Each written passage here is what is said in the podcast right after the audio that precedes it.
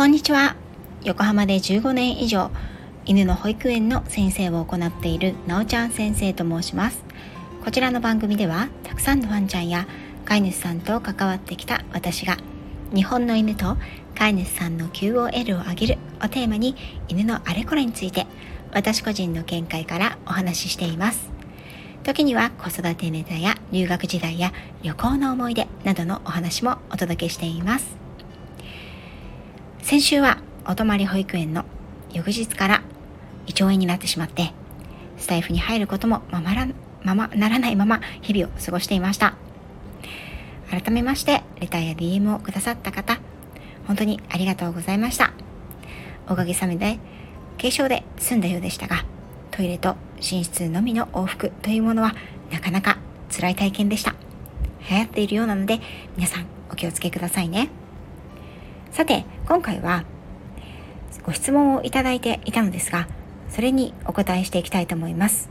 すっかり遅くなってしまって申し訳ございません。ご質問内容は病院やトリミングサロンではおとなしく歯磨きをさせてくれますと言われるんですが自宅では歯磨きをさせてくれないんです。どうしたらいいでしょう？というものでした。ワンちゃんに関しての詳しい情報が全くわからないので分かっているところ2点を確認したいと思います。1飼い主さんとご家庭の以外の場所では歯磨きを受け入れる。2家庭で飼い主さんとだと歯磨きを受け入れない。ということです。犬は状況や人の違いを非常によく把握していますので飼い主さん以外の人なら OK ということもあります。特にトリミングサロンや獣医さんでの歯磨きというのはプロフェッショナルが行うお仕事なのでワンちゃんもここではこうされるものと受け入れていることややはり安定感などは抜群なんですよね。ここで取るべき手段は2つです。1つ飼い主さんに口周りや口の中歯を触らせるという練習を重ねること。2つ目飼い主さんご自身が歯磨きのスキルをアップさせること。この2点になります。1番目からお話をしましょう。まずお家ではやらせてくれないということなんですがどこまではできていてどこからができないのか。ということをきちんと把握しましょう。もし何も練習していないのに見よう見まねで飼い主さんがご自宅でいきなり口の中に買ってきたワンちゃん用の歯ブラシを突っ込もうとしている場合にはちょっと待ってくださいよ。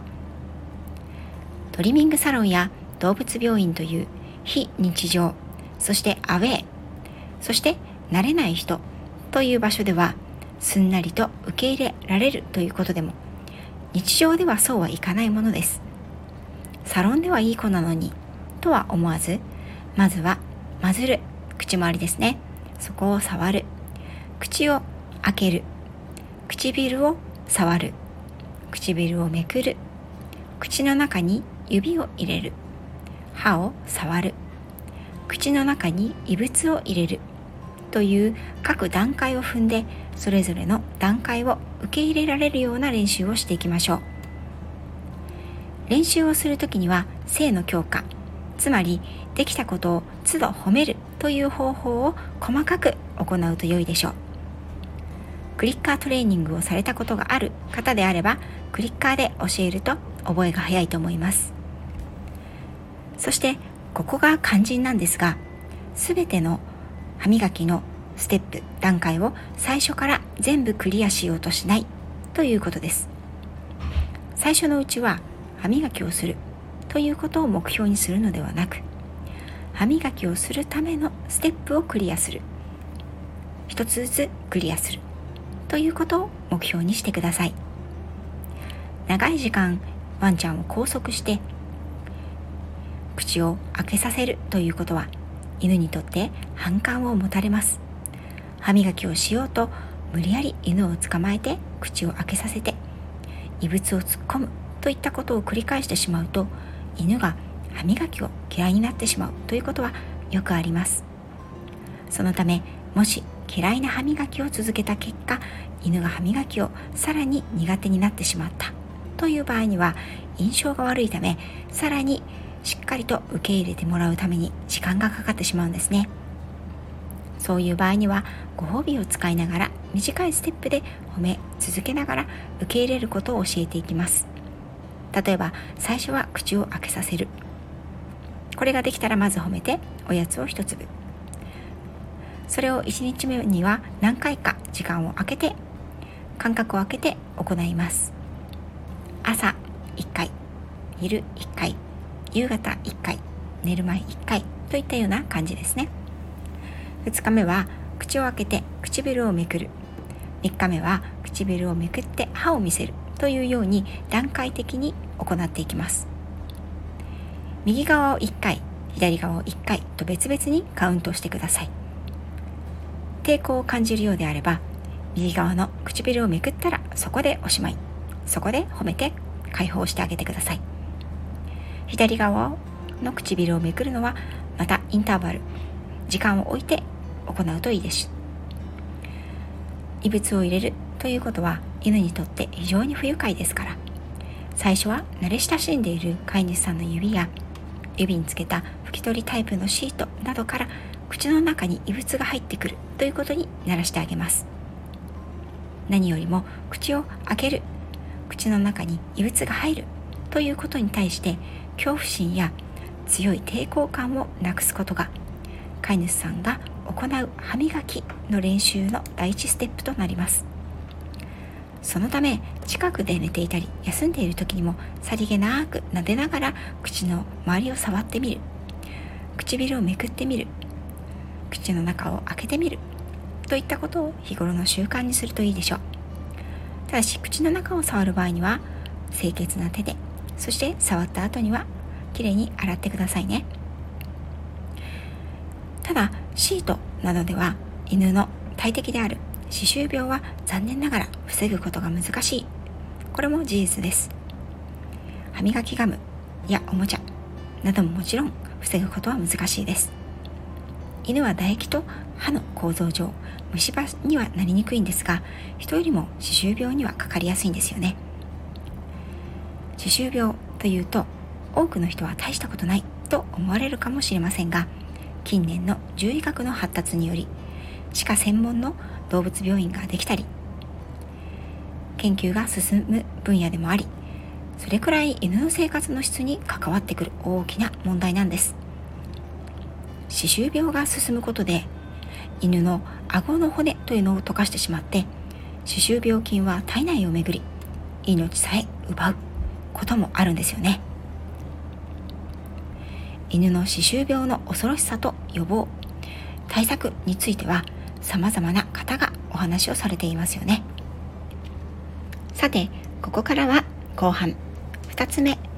飼い主さんができることの2つ目についてお話ししていきます。2つ目は飼い主さんご自身が歯磨きのスキルをアップさせることです。これはとても大切なことなんですがトリマーさんや獣医さんはできるということは飼い主さんもできる可能性は高いということです。ですがやはりキャリアややり方の違いというのはどうしてもありますよね。ですから飼い主さんご自身が歯磨きセミナーなどで実際にその道のプロフェッショナルからやり方を直接教えていただくということがとても大切だと思います。プロに頼んで綺麗になって帰ってくることはもちろん重要なことですがせっかくなら同じレベルまですぐに到達できないとしても習ってみるということは無駄ではないと思いますよ。もし担当のトリマーさんや獣医さんが教えてくださる方であれば家ではなかなか同じようにやらせてくれないんですがコツややり方を教えていただけませんか？と聞いてみるのもいいと思います。ワンちゃんの歯磨き教室や歯磨きの動画などを参考にされてもいいと思います。動画を参考にされる場合には際には必ずご自身のレベルに合ったワンちゃんの様子に合ったものを選ぶようにしてくださいね。最後に一般社団法人日本ドッグデンタル協会の URL を概要欄に貼り付けておきます。こちらではインスタグラムなどもされているんですけれども歯磨きの仕方や歯磨きの際の補定の仕方体の押さえ方などですね。そんなのもご紹介されています。最初はちょっとハードルが高い。犬の歯磨き。そしてこのデンタル協会さんの動画はとても皆さんいいわいい子で歯磨きをさせてくれているワンちゃんばかりなのでこんなことできるのかなと思うかもしれないんですけれどもこんな風になれたらいいな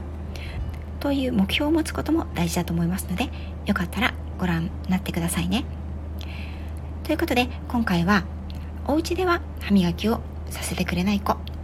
の対策についてお話をしました。最後まで聞いていただきありがとうございました。